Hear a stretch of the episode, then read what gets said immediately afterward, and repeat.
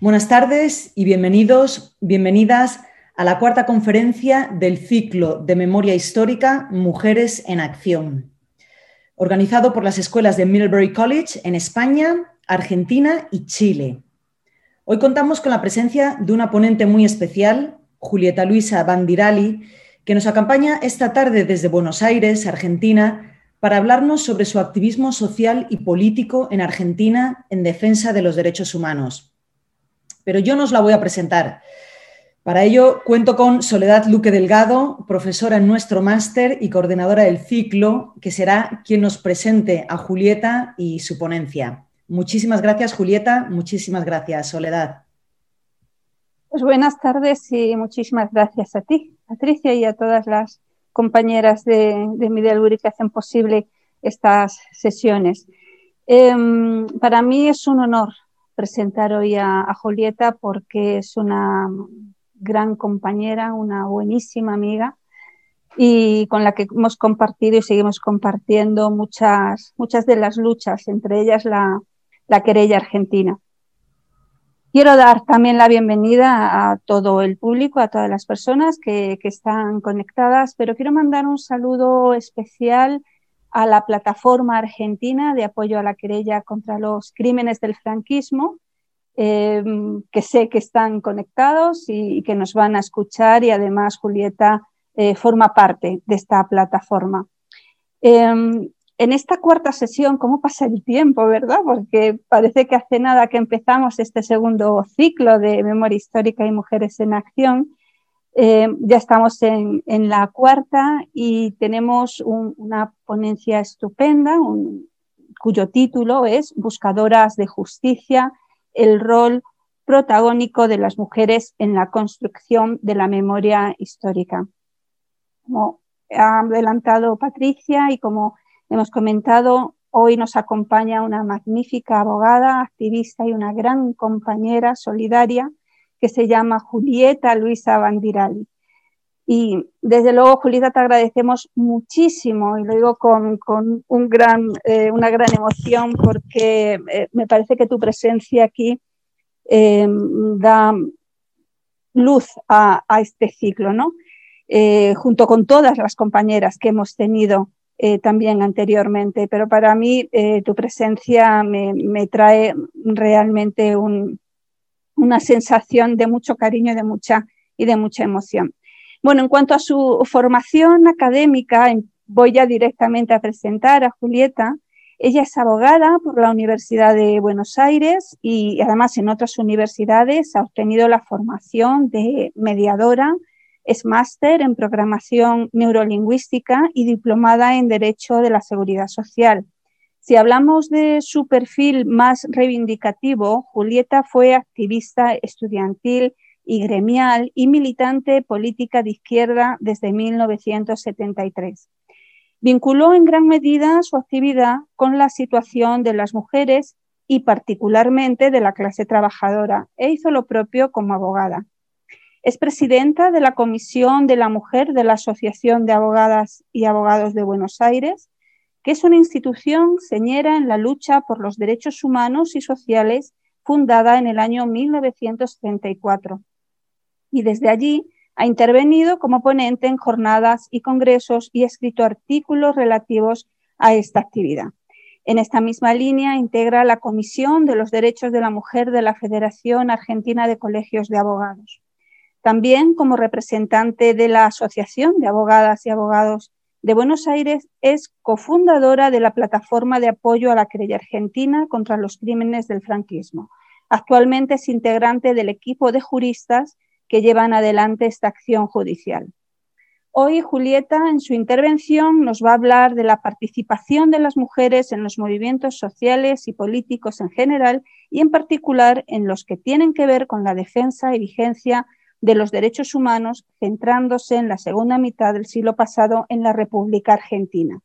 Intentará diseñar algunas hipótesis de las razones del protagonismo indiscutible de las mujeres en esta participación, desde el Cordobazo a la Marea Verde, con el hilo conductor de las Madres de Plaza de Mayo. Todo eso rodeada de su gran experiencia de vida. Bueno, Julieta, adelante.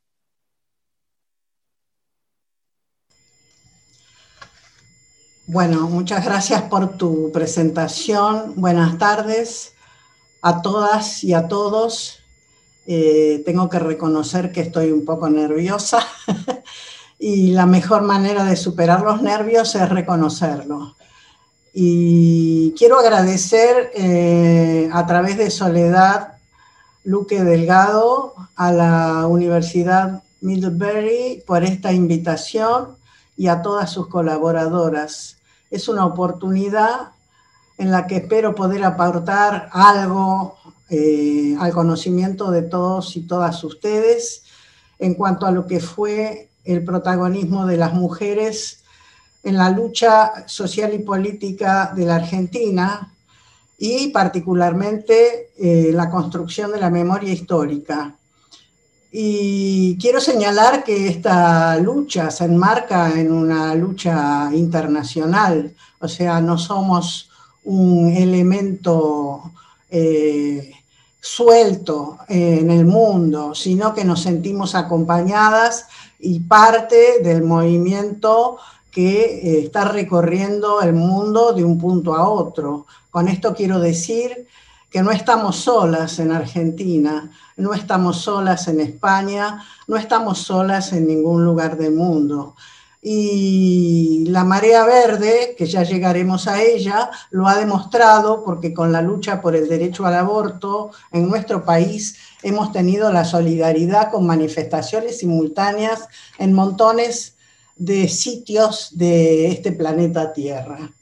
Eh, yo quiero empezar esta, esta charla recordando al entrañable Eduardo Galeano con una frase que eh, explica el optimismo que tenemos cuando encaramos una lucha eh, creyendo que vamos a obtener los objetivos planteados y de que vamos a vencer. Y Galeano lo plantea así, la utopía está en el horizonte, Camino dos pasos, ella se aleja dos pasos y el horizonte se corre diez pasos, más allá. Entonces, ¿para qué sirve la utopía? Para eso, sirve para caminar. Eso es lo que estamos haciendo las mujeres. Quiero explicar por qué el título Buscadoras de Justicia. Buscadoras de justicia, eh, yo no me refiero a la justicia que se imparte en los tribunales a la justicia que se remite a las leyes o al derecho vigente, que muchas veces sabemos que el derecho vigente no es justo, ¿no? Lo tenemos claro en la Argentina y también lo tenemos claro en, España, por ejemplo, con la vigencia de la ley de amnistía que nos impide, nos impide juzgar a los genocidas y colabora con mantener la impunidad. Yo cuando digo buscadoras de justicia me refiero a aquella justicia con mayúscula que está ligada a la lucha por un mundo mejor sin desigualdades ni opresiones de ningún tipo. Y acá los grupos humanos y los colectivos que voy a mencionar son todas buscadoras de justicia. Lo que me animó a aceptar la invitación de la Universidad y de Soledad a participar en este segundo ciclo de memoria histórica fue su subtítulo, que decía Mujeres en Acción. Entonces pensé que si bien no soy una charlista y como dije me da muchos nervios, esa definición de mujeres en acción sentía que me abarcaba. Y entonces aquí estoy, animándome. ¿Por qué? ¿Quién soy yo? Yo soy esencialmente una activista, una militante, lo mío es la práctica, la organización, la intervención sobre la realidad para ver si la podemos transformar. Si bien tengo un título universitario y algunas especializaciones, aunque no muchas, siempre las consideré fundamentalmente un instrumento para hacer mejor esa intervención sobre la realidad y no un fin en sí mismo. Por eso mi charla no va a tener un carácter académico, sino un carácter testimonial, donde voy a entrelazar mi experiencia, que me ha tocado como a muchos de ustedes que son coetáneos vivir una época del mundo interesantísima, excepcional, convulsionada, eh, y que nos ha marcado en nuestra vida personal y en nuestra intervención en ella. ¿Y por qué una mujer de acción? Quiero aclarar, eh, porque en los en fines de los 60, principios de los 70, cuando yo fui adolescente, el mundo convulsionado nos ofrecía eso. La alternativa era pasar a la acción. No quiero decir esto necesariamente porque tampoco fue mi opción política. Cuando me refiero a la acción, no me refiero a la acción armada ni a las acciones violentas, sino a la práctica cotidiana de estar junto a las personas que luchan por esa justicia, junto a los desposeídos, junto a las trabajadoras y los trabajadores. Eh, bien, primero quise ser hippie. impactada por la, por la guerra de Vietnam. Si bien estábamos acá en el cono sur y muy lejos, esos, eh, la idea del amor y la paz era algo que toda la juventud queríamos y me asocié esto a nivel anecdótico a una organización yankee, si me permiten eh, comentar lo que se llamaba Peace Incorporated pero eh, rápidamente me di cuenta que ese no era el camino. ¿Por qué? Porque ¿qué pasó en la Argentina? Vivíamos una época convulsionada, bajo una dictadura eh, que después de haber conocido la que comenzó en el 76, podríamos llamarla dicta blanda, ¿no? la que fue se inició en el año 1966 y duró hasta el año 1973. Y la resistencia de los trabajadores fue tal eh, que generó hechos que algunos son reconocidos mundialmente como el cordobazo, y muchos asos más en cada provincia, los tucumanazos, el mendozazo, el correntinazo, y eso, eh, mis amigas argentinas que están acá presentes sabrán cómo jóvenes nos impactó. Mi familia siempre fue muy politizada, no militante, pero sí muy interiorizada en la cuestión política. Y mi papá vino del, centro de la ciudad de Buenos Aires con un cartel que habían perdido en la calle corriendo en una refriega contra la policía los estudiantes de Bellas Artes. ¿Y qué traía ese cartel? Dibujada la cara del estudiante Cabral, que había sido asesinado por la policía en el Correntinazo.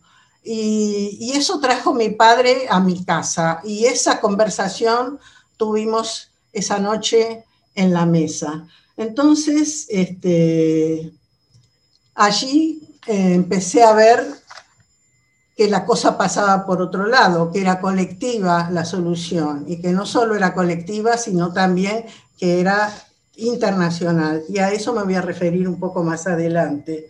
Las mujeres participaron en estas rebeliones, en estas puebladas, en estos asos, aunque a la historia pasaron como hechos fundamentalmente masculinos. El cordobazo, en Córdoba los gremios importantes eran los gremios industriales, los metalúrgicos, los mecánicos, los de Luz y Fuerza y sus dirigentes más reconocidos, Agustín Tosco, Salamanca, pero las mujeres estuvieron allí, marchando y protestando, y de múltiples maneras. Eh, algunas participaron activamente en la movilización, otras lo hicieron desde sus márgenes, algunas acompañaron por sus maridos, otras con los estudiantes reprimidos, algunas se enfrentaron con la policía, otras dieron refugio a los manifestantes. Eh, siempre estuvieron las mujeres presentes.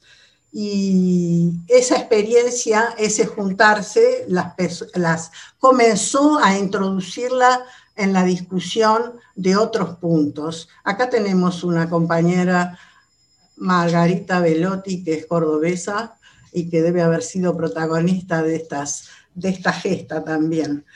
Entonces, eh, este marco donde las mujeres eh, empezamos a intervenir en la escena política y a cobrar protagonismo, eh, se da en un contexto eh, mundial donde también las mujeres en los países centrales empiezan a salir a ocupar máximamente los puestos de trabajo, a concurrir, se aumenta la matrícula universitaria, empezamos a discutir sobre nuestros derechos sexuales, sobre nuestras relaciones personales y las familias también, sobre todo las de clase media, empiezan a dar un poco de eh, mayor libertad eh, de acción para nosotras las mujeres.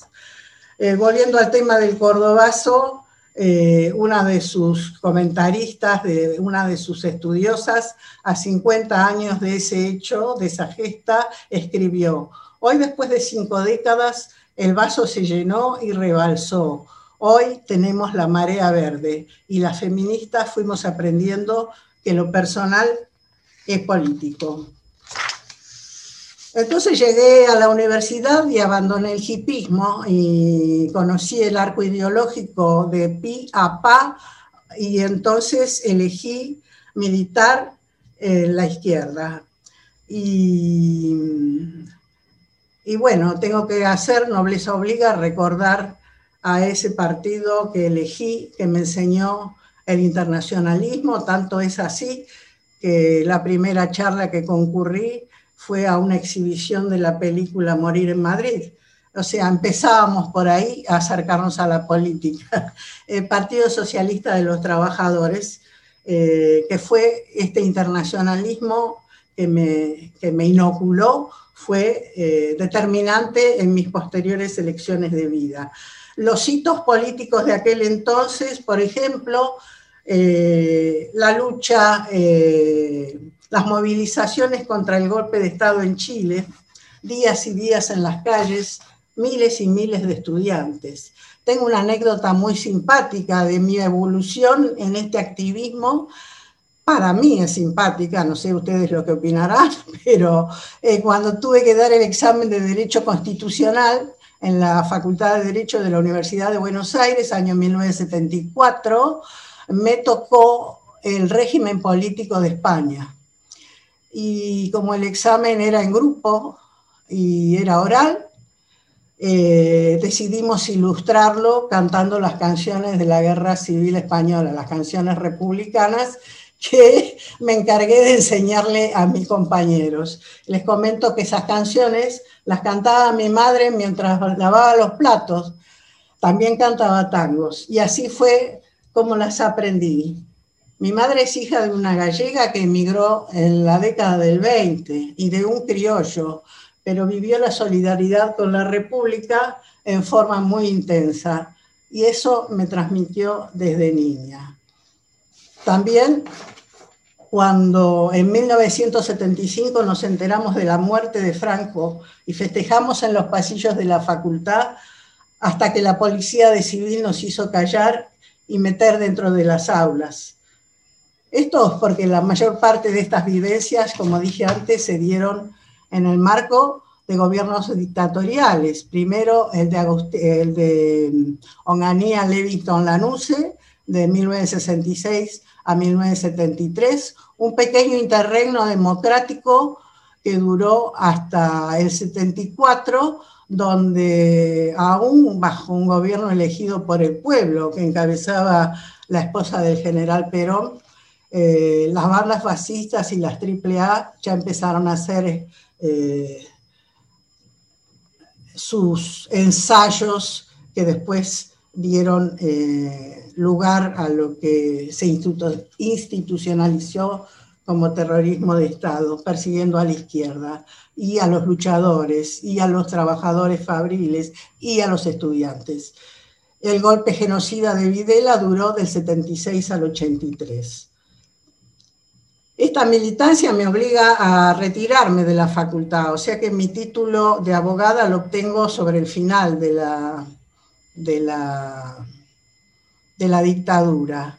Pero eh, siempre milité, aún dentro de la dictadura, y esto no significó, no elegí el exilio ni el autoexilio. Esto no significó la militancia hacer sabotajes ni poner bombas. La militancia, como la entendíamos algunos, muchos, era resistir junto a los trabajadores y el pueblo, mantenernos unidos, encontrar los resquicios para reunirnos y hablar, denunciar y dar a conocer lo que estaba realmente sucediendo en el país. Y cualquier actividad que nos llevara a eso era válida. Por ejemplo, eh, la práctica de algún deporte colectivo a partir de los lugares de trabajo. Así fue como en lo personal logré organizar un amplio movimiento de mujeres en el gremio bancario. Empezamos jugando fútbol, fuimos, fuimos pioneras en el fútbol femenino, pero esas reuniones nos permitieron charlar primero los problemas que teníamos como cuestiones de género, las relaciones, la sexualidad, pero también el gremialismo, cuestiones reivindicativas como el Día Femenino, las guarderías y también la cuestión política. Algunas pocas se sumaron a la militancia partidaria. Pero advertido que fue por la patronal, este movimiento, dudosa al principio, de los alcances de la movida, creyeron que era algo inofensivo, pero finalmente se dieron cuenta que no era tan inofensivo y optaron por echarme, despedirme, no sé cómo se dice en, España, del trabajo. Y así fue como que me quedé sin trabajo. Este, bueno, esta vocación social se enmarca en las características de la época. Alguna autora dice por ahí que las mujeres, para comprender esta subjetividad de las mujeres, tenemos que ver que nos formamos y formamos parte de los 14 años prodigiosos. Así lo llama una autora Claudia Hillman, y se refiere a los años prodigiosos, 14 años prodigiosos, que eh, se extendieron desde la entrada en La Habana de los, guerrilleros vencedores en la Sierra Maestra hasta el derrocamiento de Salvador Allende y la cascada de regímenes autoritarios en América Latina, hay 14 años prodigiosos, un periodo en el que todo pareció estar a punto de cambiar. Y de esa época soy yo. Eh, bueno, eh, una, una, cosa que también hace a mi experiencia y puede resultar interesante, no tengo idea de cuánto tiempo pasó, por favor Soledad me vas indicando, eh, es la, lucha eh, cuando las mujeres empezamos a tomar conciencia de, de, nuestra, de nuestra condición, de lo que es el sistema patriarcal y de la desventaja con la que corríamos, también en el aspecto político, eh, al interior del partido al cual yo pertenecí, empezamos a discutir entre las compañeras durante la dictadura este tema. y ahí inventamos o propusimos un mecanismo de igualación con los varones para atacar esta contradicción interna, a pesar de que fue un partido de vanguardia que este, en su programa electoral de 1973 levantó el derecho al aborto y que tuvo una candidata mujer a las elecciones nacionales como vicepresidenta, tenía cuadros en la alta dirección y también en puestos de responsabilidad, pero eso era la, la menor cantidad de casos, ¿no es cierto? Entonces, entre las compañeras surgió una demanda que tuvo una vida efímera, pero que podemos anotarla como un precedente de lo que se llaman las medidas de discriminación positiva o de acción positiva, como son el cupo femenino o la paridad. ¿Y qué pedíamos? Pedíamos el medio punto. ¿Qué era el medio punto? Estoy hablando de al interior del partido, ¿no? Así que las militantes, muchas sabrán entenderme y las otras también. El medio punto era que a la hora de hacer el balance de actividades para promover a una militante o a un militante a roles de dirección o de responsabilidad, a igualdad de balances, a las compañeras se les otorgara un medio punto más para reconocer las dificultades que el sistema les imponía. Eh, esto eh, que hoy nos parece natural en el análisis, aunque no todavía en las políticas públicas, y llamamos el suelo pegajoso y el techo de cristal, que son dos conceptos que se utilizan para hacer referencia a las barreras que sufren las mujeres en el ámbito laboral, que las condena a permanecer en la base de la pirámide eh, o les impide acceder a un cargo directivo, lo propio sucedía en las organizaciones de izquierda y demás partidos políticos. Yo creo que también sigue sucediendo, no es una cosa que haya quedado en el pasado. Eh, bueno, ah, se han encuestado a muchas militantes, se, han hecho gran cantidad de estudios sobre eso y a la conclusión es eh, que llegamos, uy, 10 minutos, es que eh, a la conclusión a la que llegamos es que la mujer siempre tenemos que estar demostrando. Y así llegamos eh, al advenimiento, a la recuperación democrática. En este periodo de la dictadura nacen las Madres de Plaza de Mayo. Las Madres de Plaza de Mayo son el capítulo fundamental, donde las mujeres en un rol que parece consolidar el estereotipo, sin embargo, se convierten en desobedientes y transforman el estereotipo, porque esa maternidad la llevó a la lucha y esa lucha fue un faro donde todos los demás eh, nos encolumnamos. No voy a hablar de la historia de las madres porque es este, muy conocida por todos, eh, pero como se dice, las madres ejercieron una maternidad desobediente de la cultura patriarcal y represiva del Estado y dieron paso a lo que se llamó un ejercicio radical de maternaje.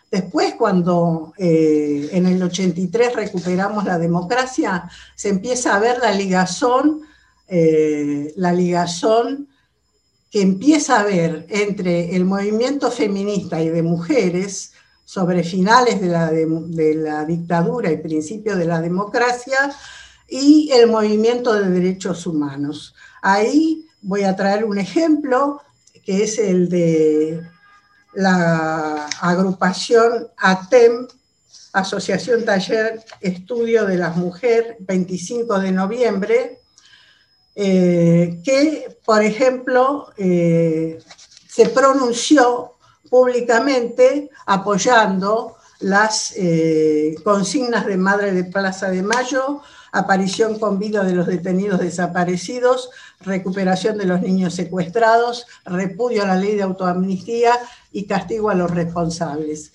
De esas reuniones que, organizaba TEM participaban referentes del movimiento de derechos humanos. Ahí feminismo y derechos humanos empiezan a marchar juntos son buscadoras de justicia. Madres de Plaza de Mayo son buscadoras de justicia, las militantes feministas agrupadas en distintas organizaciones. Otro hito de las buscadoras de justicia es el Encuentro Nacional de Mujeres, que empieza en 1986, y ahí en su primera comisión organizadora, ¿quién está? Nora Cortiñas.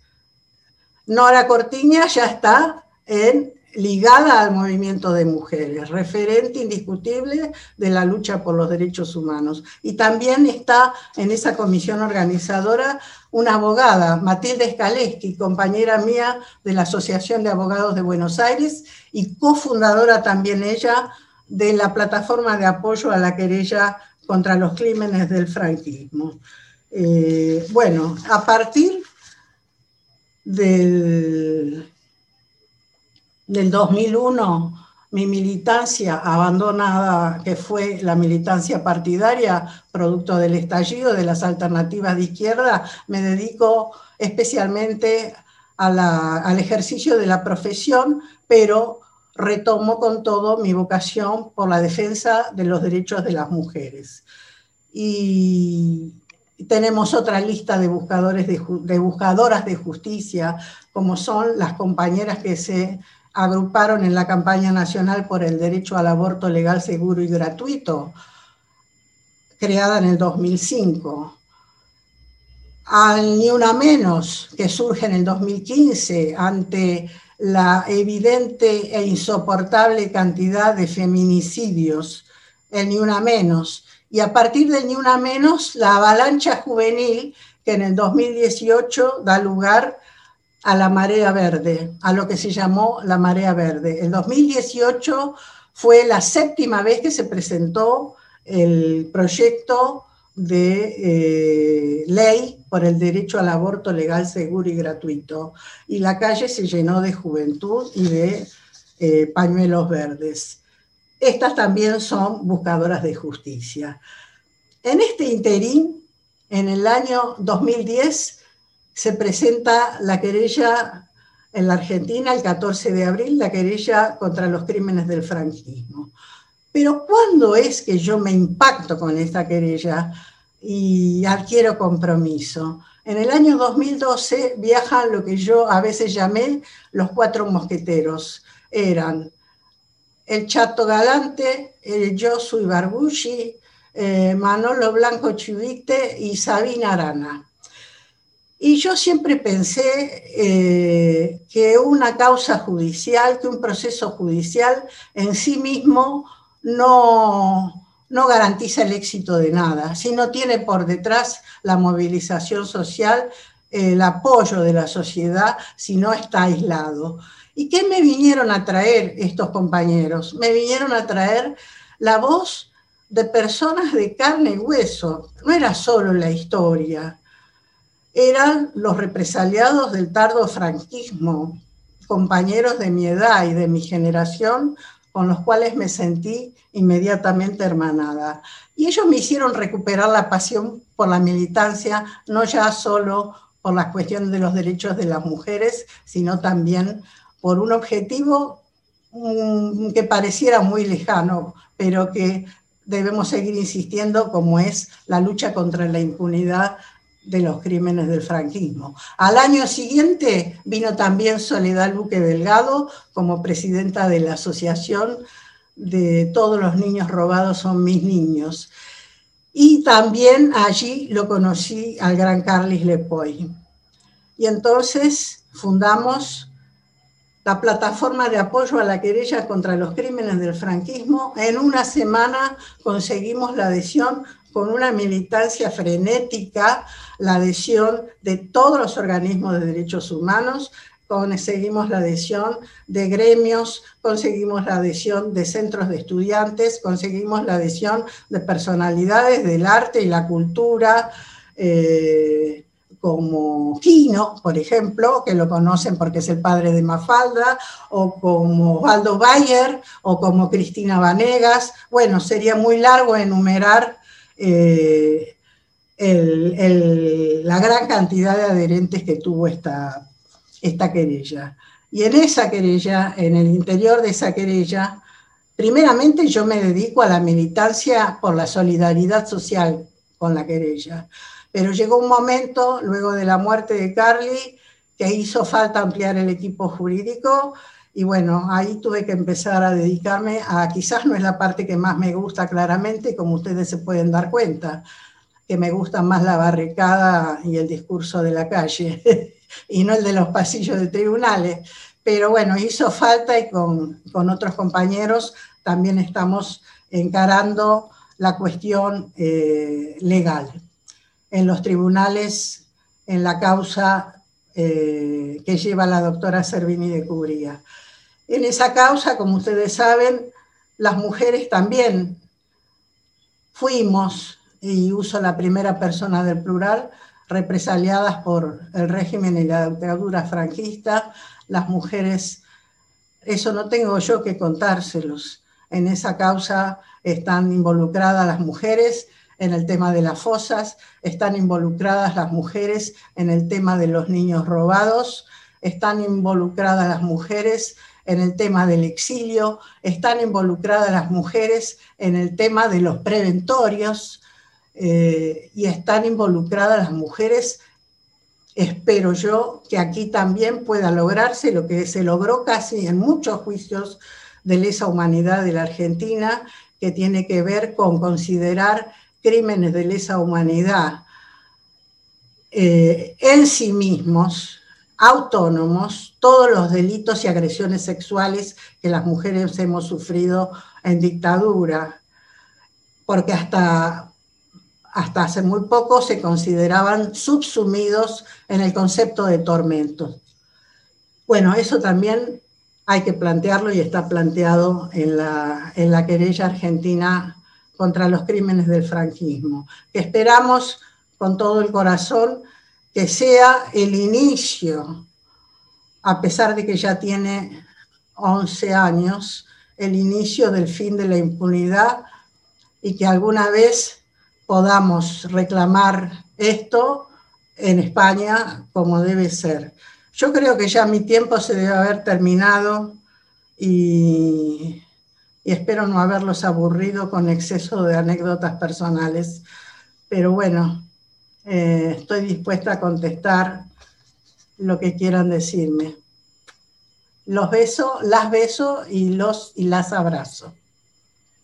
Bueno, Julieta, pero ¿cómo no emocionarme con todo lo que estás contando y todo lo que me haces recordar de esos viajes a Argentina cuando te, conocí, cuando conocí a todos los compañeros de la, de la plataforma allí, ¿no? A tantísimas, tantísimas personas maravillosas.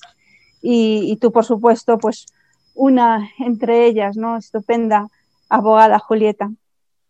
Bueno, eh, estoy convencida que van a venir bastantes preguntas, pero mientras se anima, yo ya te avisé que soy muy preguntona y voy a comenzar.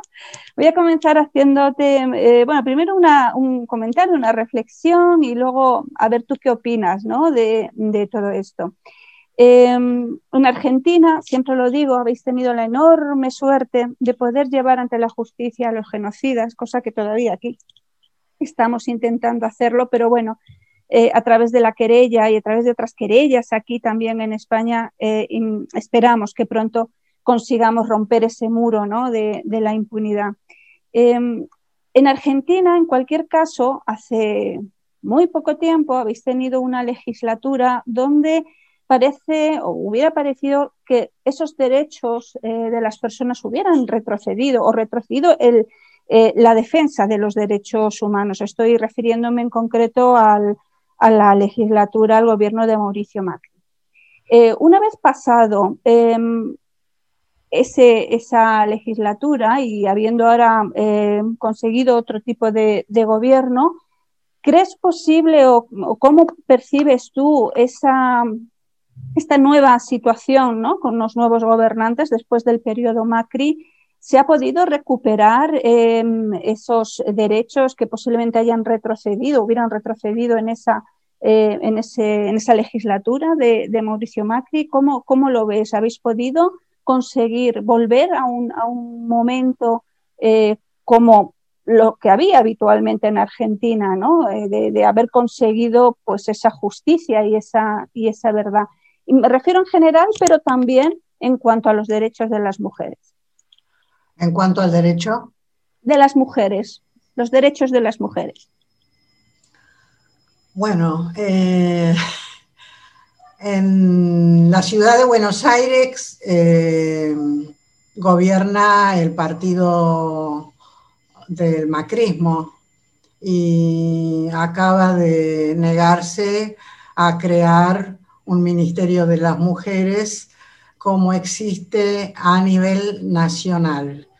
Eh, sigue funcionando, eh, o sea, la cuestión de las mujeres eh, la vemos enmarcada, tuvimos un gran éxito que fue la sanción de la ley del derecho al aborto legal, seguro y gratuito, casualmente el último día del año 2020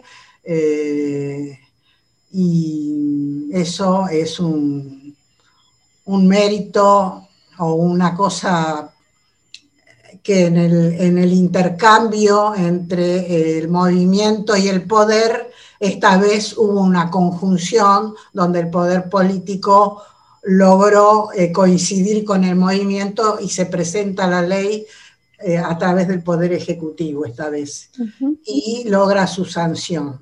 Eh, bueno, eh, en la legislatura de la Ciudad de Buenos Aires tenemos una comisión de derechos humanos que hace algunas cosas positivas, pero no puedo señalar nada en particular en relación a las mujeres, ¿no? Este, y tampoco eh, me acuerdo que cuando hicimos la plataforma logramos la adhesión, la adhesión de la legislatura de la ciudad de Buenos Aires a la plataforma, a la querella. A la querella. Aprobada por unanimidad de todos los integrantes de la legislatura, pero también en esa época gobernaba el macrismo. Ojo, porque el macrismo gobernó siempre la ciudad de Buenos Aires desde ¿Alguien me puede hacer acordar que desde qué fecha está en el poder? 2005, eh, demasiado. 2005 ¿Eh? o 2006, sí. Sí, sí, hace 14 años que padecemos esto. Pero bueno, este, logramos trabajar y esa legislatura apoyó eh, en pleno la querella. Y bueno, este, no sé si con eso me arrimo a tu pregunta. Sí, de hecho hay algunas preguntas, hay algunas preguntas que, van también en esta, en esta dirección. Y hay una eh, de Carmen Prado eh, que comenta si puedes contar cómo está en este momento la marea verde. Después de la aprobación de la ley, eh, pues es necesario hacer como una función de observatorio, ¿no? de vigilancia. ¿Hay esta función de observatorio, de vigilancia del cumplimiento de la ley? Bueno, precisamente este, los sectores antiderechos han presentado eh, amparos o acciones judiciales para obtener la declaración de inconstitucionalidad de la ley en distintas provincias. prácticamente en todas eh, fueron rechazadas esas acciones salvo en una provincia que fue declarada la inconstitucionalidad. Pero eh, no tiene ninguna importancia real que haya sido declarado esa, esa inconstitucionalidad, porque en nuestro sistema jurídico la inconstitucionalidad le vale solamente a la persona que la pide. O sea, esa persona que hizo esa acción para que se declare inconstitucional la ley del aborto, logra que esa declaración se aplique a sí misma. No es una cosa erga omnes, ¿no? No tiene efecto sobre el conjunto de la población de ninguna manera. Este, y por supuesto eh, que hay que monitorear la aplicación porque eh, si bien no existe la objeción de conciencia institucional, eh, que sería una contradicción porque las instituciones no tienen conciencia, pero bueno, algunas instituciones eh, de la salud confesionales o que dependen de grupos confesionales querían que existiera la objeción de conciencia institucional, pero sí puede haber una sumatoria de objeciones de conciencia individuales por los médicos que signifique que toda una institución sanitaria no tenga un médico eh, dispuesto a hacer la práctica.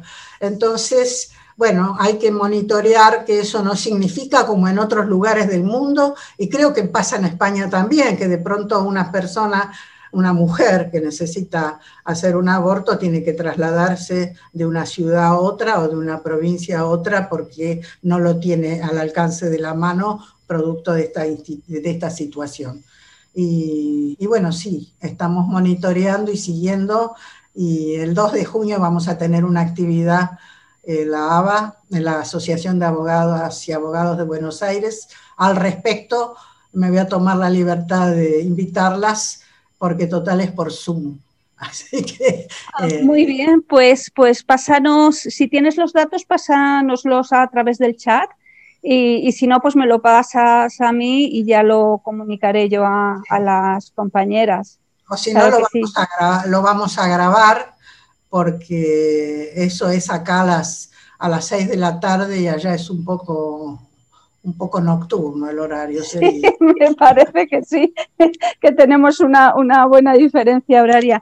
Pues mira, has mencionado, eh, Julieta, el, eh, a ALABA, a la Asociación de Abogadas y, Abogados de Buenos Aires, y como hemos eh, dicho antes, tú eres, estás en la, en la comisión, ¿no? En la eres presidenta, de hecho, de la Comisión de la Mujer de esta asociación. A mí me gustaría saber em, qué aspectos o qué acciones o qué ideario eh, tenéis en la comisión y por qué se crea, por qué consideráis, eh, obviamente todos pensamos, todas, que es eh, necesario, obviamente, pero ¿cuál es vuestro ideario inicial para poder crear esta, esta comisión? ¿Por qué? ¿Cuál es el motivo de su existencia? Esa comisión se creó en, el año 1986, o sea, al poco tiempo de recuperar la democracia. Fue una comisión eh, de pionera cuando el tema de género y la problemática de la mujer no estaba tan popularizada ni estaba de moda. Eh, su primera presidenta fue Florentina Gómez Miranda, una diputada del partido La Unión Cívica Radical, abogada, por supuesto, y yo me, reía o me preocupaba, me llamaba la atención, porque investigando las problemáticas que encaró la comisión, algunas fueron superadas, pero que encaró la comisión en aquellos años, muchas siguen vigentes hoy en día. Por ejemplo, hasta diciembre del año pasado, el tema del aborto y los derechos sexuales y reproductivos. Pero lo fundamental es que las mujeres entramos a la democracia todavía siendo unas niñas desde el punto de vista jurídico, civil, similar a lo que pasaba en España, ¿no? El, el código, no teníamos, no había divorcio, eh, la patria potestad estaba en cabeza solamente del, padre, del varón, eh, y ese tipo de cuestiones eh, que plantearon una lucha muy importante para obtener la igualdad jurídica de las mujeres y los varones, ¿no es cierto? Y bueno, esa fue una de las, de las eh, después está el problema político de la falta de representación en los espacios de decisión a nivel parlamentario y a nivel, a nivel de las instituciones también, todo ese tipo de problemática. Y también se encargó la comisión de difundir hacia afuera del ámbito estrictamente abogadil, o sea, hacia el conjunto de la sociedad. En esa comisión están lo que yo llamo las tres reinas verdes, que son compañeras abogadas que han militado mucho por el derecho al aborto, que eh, una es Nelly Minjersky, la otra es Nina Brugo y la tercera María Elena Barbayelata, eh, y bueno, que han tenido un rol preponderante en esa lucha. Muy bien, Julieta, tú has observado em, cierto paralelismo de, me estoy refiriendo sobre todo a, esta, a este mundo convulso, ¿no? que esa sociedad em, globalizada eh, ahora mismo pues muy complicada. Y tú nos has contado tus, tus inicios, tus deseos hippies de paz y amor, y también tus inicios de, de lucha ¿no? en, esa, en esa juventud activista. Eh, ¿Notas algún paralelismo, alguna correlación, alguna semejanza entre esos inicios de esa juventud en ese mundo eh, post-Vietnam ¿no? Y, el mundo convulso de ahora? Y me refiero primero, y el mundo convulso de ahora, tanto de parte de tu propia sensación como lo que estás viendo en la juventud. La juventud ah, ahora mismo eh, también tiene esas inquietudes activistas como tú las tenías en tu juventud. Bueno, en tu juventud primera, porque ahora estás en tu segunda juventud, obviamente. Eh, qué pregunta difícil, ¿no? Claro, para eso estoy yo, para hacerte preguntas muy difíciles. Bueno, yo creo que la juventud sigue teniendo esas inquietudes, nuevas inquietudes, pero que es mucho más complicado que antes canalizarlas, me da la impresión a mí. Mm. Eh, y políticamente hay una crisis muy grande. Eh, yo creo esto, ¿no? Eh, creo que la crisis de alternativas políticas es a nivel mundial, no es solamente en la Argentina, es en España, es en eh, el, neoliberalismo se disfraza eh, y, trae propuestas que parecen progresistas, pero que lo único que hace es fomentar el individualismo, eh, muchas relacionadas con, con las cuestiones de la vida personal o de las opciones sexuales. quizás hay al poco compromiso colectivo. Muchas veces decimos, nos mueve el deseo, y es cierto que nos mueve el deseo, pero siempre, siempre creo en una frase que no me acuerdo de quién es, eh, que dice que la libertad es la conciencia de la necesidad. Mm. Y, y, no es la libertad del locoide que muriéndose de sed se resiste a tomar un vaso de agua porque no se le da la gana. O sea, el, paradigma del individualismo, sino ver cómo en conjunto eh, puede obtener una satisfacción a esa necesidad. Darse cuenta de lo que necesita es ser libre. Quizás soy un poco atrasada, conservadora, ¿no? Espero no serlo, pero eh, Igual confío en la fuerza revolucionaria que tiene que tener la juventud por su propia definición. Eh, eso es así y, es lo que decía lo que decía al principio Galeano. Caminamos, el horizonte se va alejando, se va manteniendo a la misma distancia, pero eso nos hace caminar y mientras caminamos vamos llegando a los distintos objetivos. Vamos avanzando, claro que sí, claro que sí. Julieta, ha sido un, gustazo tenerte. Vamos a, ir terminando. Para terminar, quiero hacerte una última pregunta que, ¿Por bueno, si, era, difícil la anterior, verás, verás, esta. No es mía, ¿eh?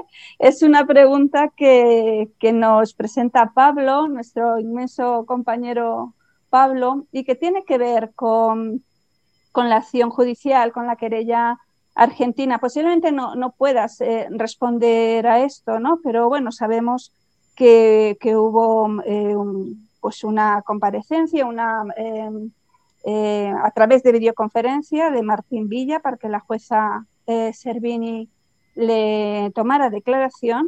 Y bueno, no sabemos mucho de lo que, de lo que ha pasado ¿no? Eh, con aquella declaración. Sabemos que la situación en Argentina, igual que en todos los sitios, es muy complicada por la pandemia y que los juzgados están como están. Y la jueza Servini, pues, como decías al principio, había pasado por, y ha pasado por, por la enfermedad de COVID eh, pero ¿tienes alguna información, algo que puedas transmitir, alguna noticia, algún avance al respecto? La culpa de esta pregunta la tiene Pablo, quiero dejarlo claro, ¿eh, Julieta? la pregunta de Pablo. Lamentablemente no hay ningún avance en relación a el paso que corresponde luego de tomar una declaración indagatoria, que es procesar al, indagado o declararle la falta de mérito o este, sobreseerlo directamente. Eh, no, eso está inmovilizado. Puede tener que ver con el COVID, eh, porque la justicia argentina eh, funciona solamente de forma remota, o sea, no, no van las, los empleados no van a los juzgados, eh, o van por turno, depende, o hay que pedir turno para que vaya uno y nos atienda. Eh, pero yo creo ver en relación a otras cosas que hemos pedido, como que hay un endurecimiento, no quiero, no quiero ser pájaro de mal agüero, pero me da la impresión que hay un endurecimiento en la causa casualmente en estos días estamos conversando con los colegas a qué se debe y podríamos pedir que se, que se resuelva, pero puede salir el tiro por la culata, como se dice eh, vulgarmente. Así que, bueno, estamos evaluando la situación. Eh, España sigue sin, sin colaborar en absolutamente nada. Todos los exhortos que se mandan con medidas de prueba vienen rebotados y rechazados por todos los, por todos los estamentos, por todos los tribunales y, eso hace muy dificultoso continuar con la causa, pero, pero bueno, no puedo aventurar lo que piensa Servini. Servini pidió la vacunación de todo su personal y le, se la negaron, ¿no? Este, pero Servini, como ustedes saben, también es, es eh, jueza electoral y la Argentina empieza un nuevo periodo electoral, así que seguramente no nos va a dar la bolilla que nos merecemos. Lamento. Pero bueno, seguimos adelante, ¿no? Esa es la cuestión, seguimos adelante frente a todos los obstáculos y bueno, no faltaría más. De eso se trata, de luchar, de avanzar y de, como decimos aquí, de intentar molestar el máximo posible a todos aquellos que nos pongan esos obstáculos. Bueno, eh, Julieta, pues mil, mil gracias. Aquí hay un montón de mensajes que creo que estás viendo, agradeciéndote la, la intervención y agradeciendo esta, esta hora tan, tan estupenda que has tenido, la bondad, la generosidad la solidaridad de compartir con, nosotras. Así que bueno, te damos mil besos. Ahora Patricia entrará ya a, anunciar la siguiente, la siguiente sesión, que será la última. Y, y, de nuevo, como todas las compañeras que han pasado antes por aquí, mil gracias por vuestro tiempo y por todas las buenas cosas que nos contáis. Gracias, Julieta. Muchas gracias a ustedes y espero que les haya resultado un poco interesante y, bueno, yo no sabía cómo iba a llenar los 40 minutos y siempre me quedé Fíjate. Muchísimas gracias. Nos ha resultado no un poco interesante, muy interesante. Muchísimas gracias de todo corazón por compartir con, todos tu, tu testimonio y tu lucha. Gracias, Soledad. Gracias a todos y a todas los que nos estáis escuchando esta noche. Y efectivamente os esperamos la próxima semana que será nuestra última conferencia del ciclo de Mujeres en Acción.